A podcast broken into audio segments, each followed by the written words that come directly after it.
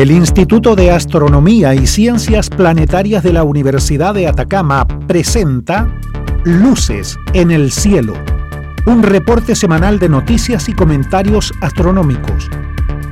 Con Katy Vieira, astrónoma y académica de la Universidad de Atacama, que nos trae además una agradable selección musical para amenizar este recorrido. Póngase cómodo porque ya comienza Luces en el Cielo.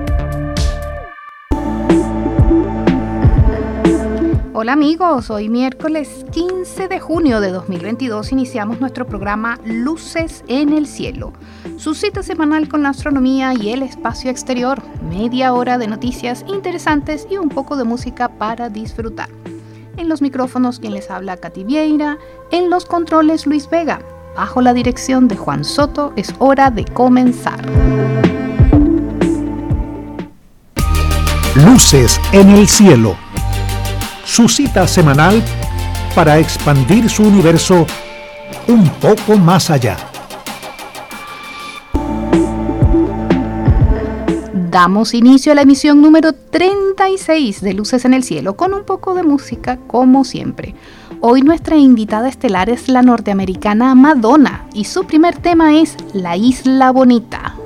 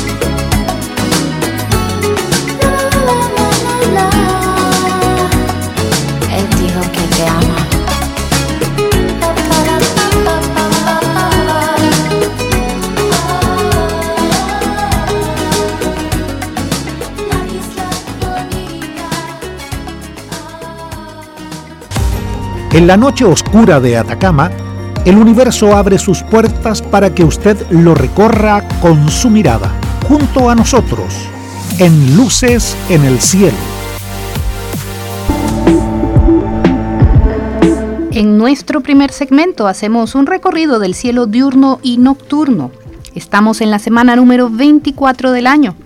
Al atardecer al oeste, el Can Mayor, apenas sobre el horizonte, desaparece rápidamente podemos ver hacia el norte la constelación del León y a la brillante estrella Arturo del Boyero. Altos en el cielo en dirección sur están Alfa y Beta del Centauro y la Cruz del Sur, y hacia el este la constelación del Escorpión que se reconoce fácilmente. A las 8 de la noche el centro de nuestra galaxia ya sale por el este y es visible el resto de la noche, aunque hay que estar lejos de las luces citadinas. A las 10.30 pm sale Saturno por el este, Luego aparecen Marte y Júpiter muy juntos, salen respectivamente a la 1 de la mañana y 2.30 de la mañana aproximadamente. Venus aparece en escena a las 5 de la mañana y Mercurio sale finalmente 20 minutos antes de las 6 a.m. A esa hora, usted podrá ver con sus ojos a simple vista todos los planetas en una misma zona del cielo y en el orden que tienen en distancia respecto al Sol. Mercurio a muy poca altura sobre el horizonte y luego subiendo la vista Venus, Marte, Júpiter y Saturno. La luna estuvo llena ayer y ahora decrece hacia el cuarto menguante que será el martes que viene. El Sol con seis grupos de manchas, una de ellas con un campo magnético capaz de producir estallidos de intensidad mediana recuerden, como siempre, no observarlo de forma directa y usar siempre los lentes para eclipse solar en perfecto estado. Y un día como hoy, hace 270 años, el 15 de junio de 1752, el inventor norteamericano Benjamin Franklin hizo el afamado experimento del volantín y la llave. Franklin primero publicó una propuesta de usar un volantín en una tormenta para demostrar que un rayo es electricidad. Casi un mes más tarde, Thomas François Dalibard de Francia llevó a cabo el experimento de Franklin utilizando una barra de hierro de 12 metros de altura en lugar de una cometa o volantín y extrajo chispas eléctricas de una nube.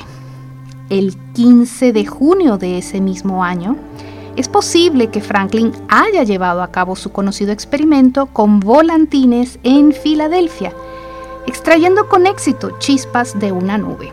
Describió el experimento en su periódico, The Pennsylvania Gazette, el 19 de octubre de 1752, sin mencionar que él mismo lo había realizado. Este relato se leyó ante la Royal Society el 21 de diciembre de ese año y se publicó como tal. Joseph Priestley publicó un relato con detalles adicionales en su obra Historia y Estado Actual de la Electricidad de 1767. Franklin tuvo cuidado de pararse sobre un aislante manteniéndose seco bajo un techo para evitar el peligro de una descarga eléctrica.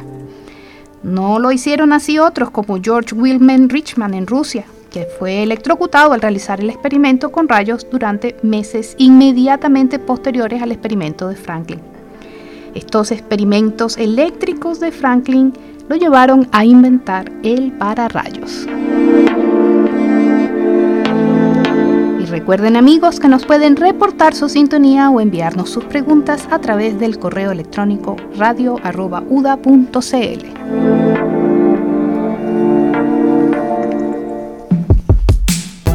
Luces en el cielo, la revista radial astronómica de Atacama, todos los miércoles a las 11 de la mañana por Radio Universidad de Atacama, 96.5 FM.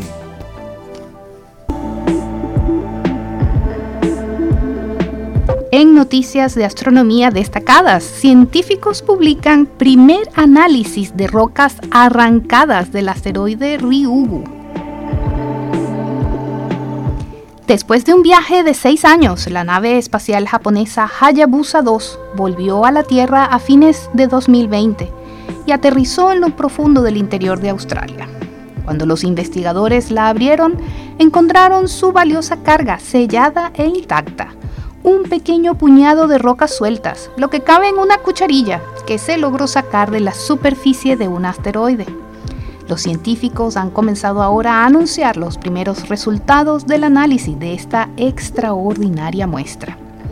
Lo que encontraron sugiere que este asteroide es una pieza del mismo material del que se formó nuestro Sol hace 4.500 millones de años.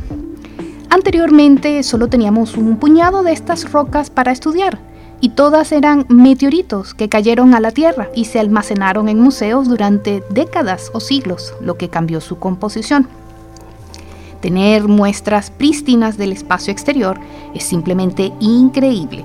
Son testigos de partes del sistema solar que de otro modo no hemos explorado. En 2018 la nave Hayabusa 2 aterrizó sobre un asteroide en movimiento llamado Ryugu y recolectó partículas por encima y por debajo de su superficie. Después de pasar un año y medio orbitando el asteroide, regresó a la Tierra con una cápsula sellada que contenía unos 5 gramos de polvo y roca.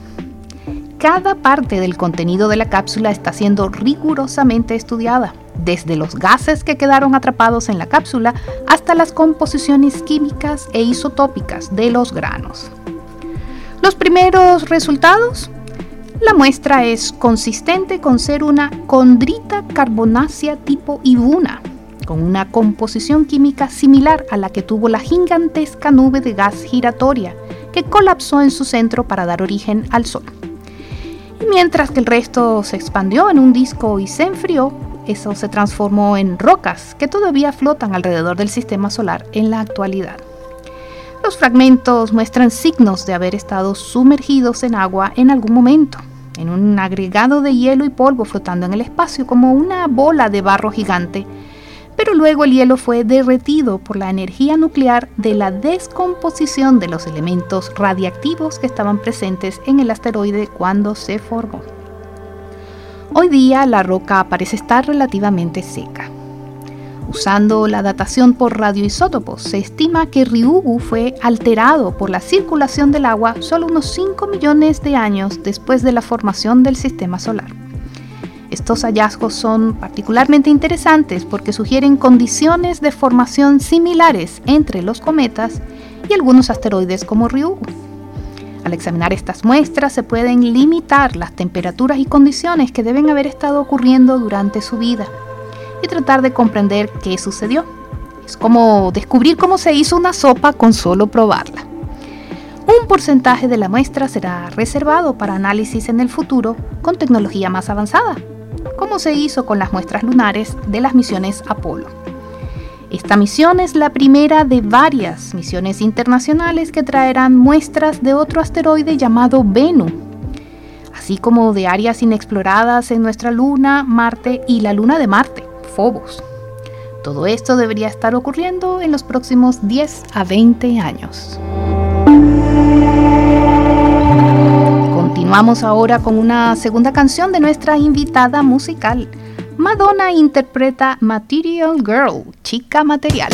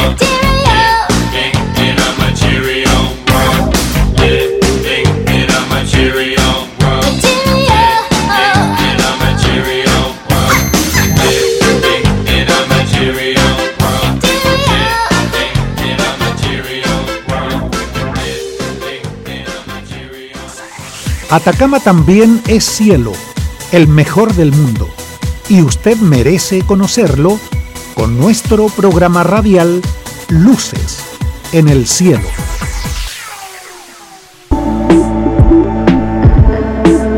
En nuestro segundo segmento informativo, resultado reciente indica que es improbable que los polos magnéticos de la Tierra se inviertan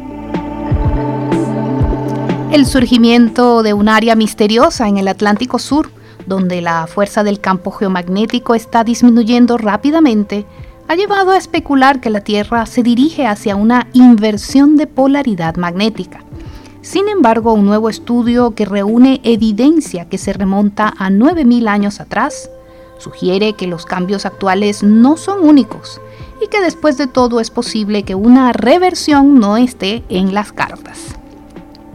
El campo magnético de la Tierra actúa como un escudo invisible contra el entorno espacial y los vientos solares, que de otro modo barrerían la atmósfera haciendo imposible la vida en nuestro planeta.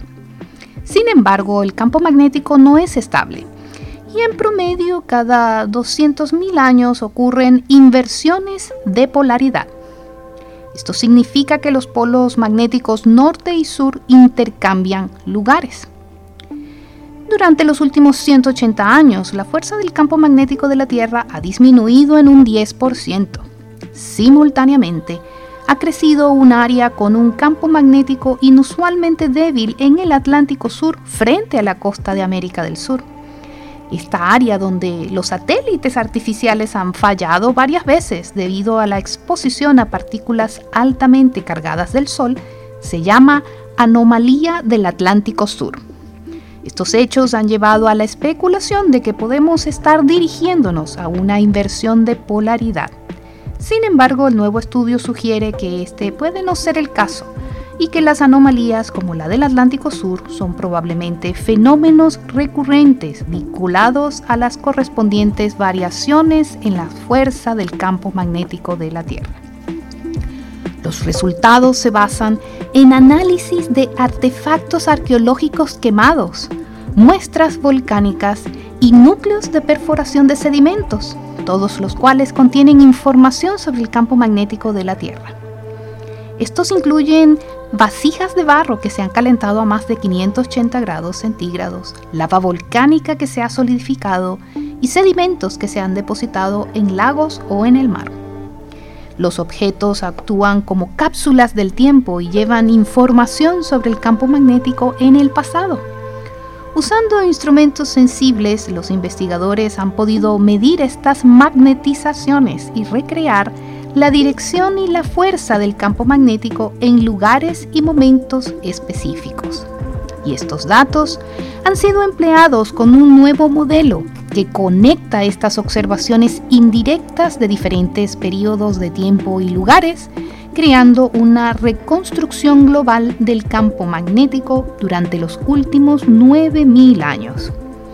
Al estudiar cómo ha cambiado el campo magnético, los investigadores pueden aprender más sobre los procesos subyacentes en el núcleo de la Tierra que generan este campo. Y de manera tranquilizadora los ha llevado a una conclusión con respecto a las especulaciones sobre una inversión de polaridad inminente, prediciendo de hecho que la anomalía del Atlántico Sur probablemente desaparecerá en los próximos 300 años y que la Tierra no se dirige hacia una inversión de polaridad. Escuchemos ahora la tercera canción del programa de nuestra invitada estelar Madonna con Frozen congelado.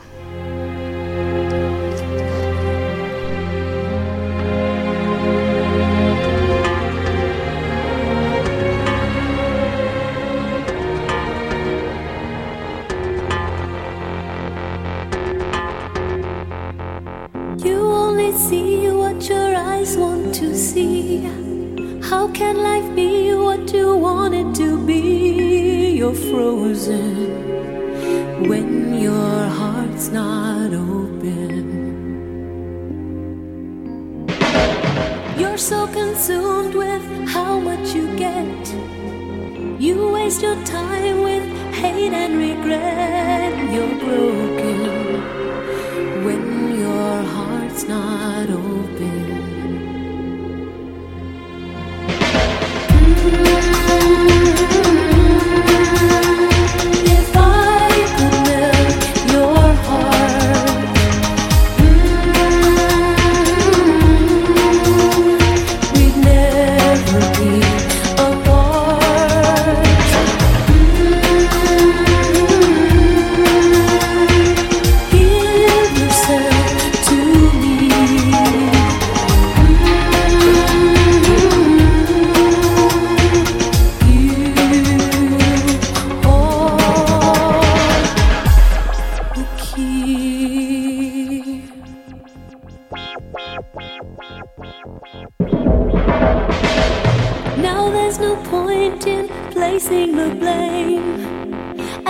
should know I suffer the same if I lose you.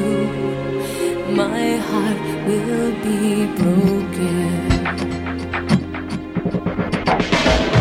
Love is a bird, she needs to fly.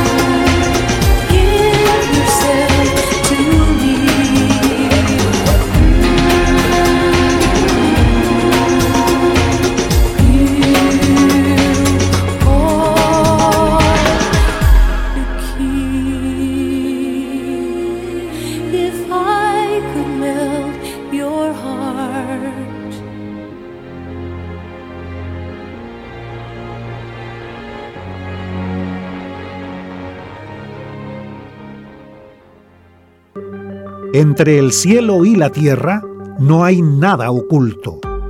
Pero más allá del cielo, hay mucho por descubrir.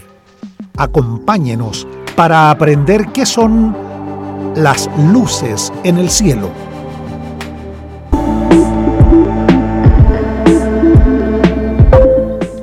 Nuestro tercer segmento de noticias, sonda Perseverance de la NASA lleva a un pasajero rocoso que no estaba planificado. Durante los últimos cuatro meses, la sonda Perseverance, perseverancia en español, ha tenido un compañero de viaje inesperado. Desde principios de febrero, una roca se hizo camino hasta subirse a la llanta de la rueda delantera izquierda del rover y desde que se subió ha sido transportada más de 8 kilómetros. Esta roca no le está haciendo ningún daño a la rueda, pero a lo largo de su viaje, sin duda lleno de baches, se ha mantenido en la llanta y ha hecho apariciones periódicas en las selfies que ocasionalmente se toman de la sonda. Esta no es la primera vez que una roca se monta sin ser invitada o sin pagar el pasaje en una misión de un rover de Marte. Hace unos 18 años una piedra del tamaño de una papa se abrió camino hacia la rueda trasera derecha del vehículo Spirit y tuvo que ser desalojada. Y en el rover Curiosity, la rueda delantera derecha ha recogido periódicamente algunos compañeros de viaje. Si bien no está claro exactamente cuánto tiempo se quedaron estas rocas, estas suelen salirse después de unas pocas semanas. Por lo tanto, el compañero actual de Perseverance está en camino de establecer el récord de hacer dedo en Marte. La roca de Perseverance ha visto mucho en sus viajes. Si esta roca pudiera hablar, podría hablarnos sobre los cambios que notó mientras el rover fue de regreso al norte a través del sitio de aterrizaje y luego al oeste pasando los espectaculares restos de la antigua extensión del delta Kodiak, en viaje al delta occidental del Yesero, todas localidades en Marte naturalmente. La piedra de Perseverance ahora está muy lejos de casa. ¿Dónde podría terminar su viaje esta roca? Es posible que caiga en algún punto del futuro ascenso al borde del cráter. Si lo hace, aterrizará entre rocas que posiblemente sean muy diferentes de ella. Y como bromeó uno de los miembros del equipo que maneja el rover, podríamos confundir a un futuro geólogo de Marte que la encuentre fuera de lugar. Entonces, si usted es un geólogo marciano del futuro que escuche esto, tal vez encargado de mapear el sitio histórico del cráter Yesero, preste atención si ha encontrado una roca que parece fuera de lugar, es posible que solo esté mirando a la antigua roca que se coló en la llanta del Perseverance. Solo en el cielo más oscuro brillan todas las estrellas, como luces en el cielo.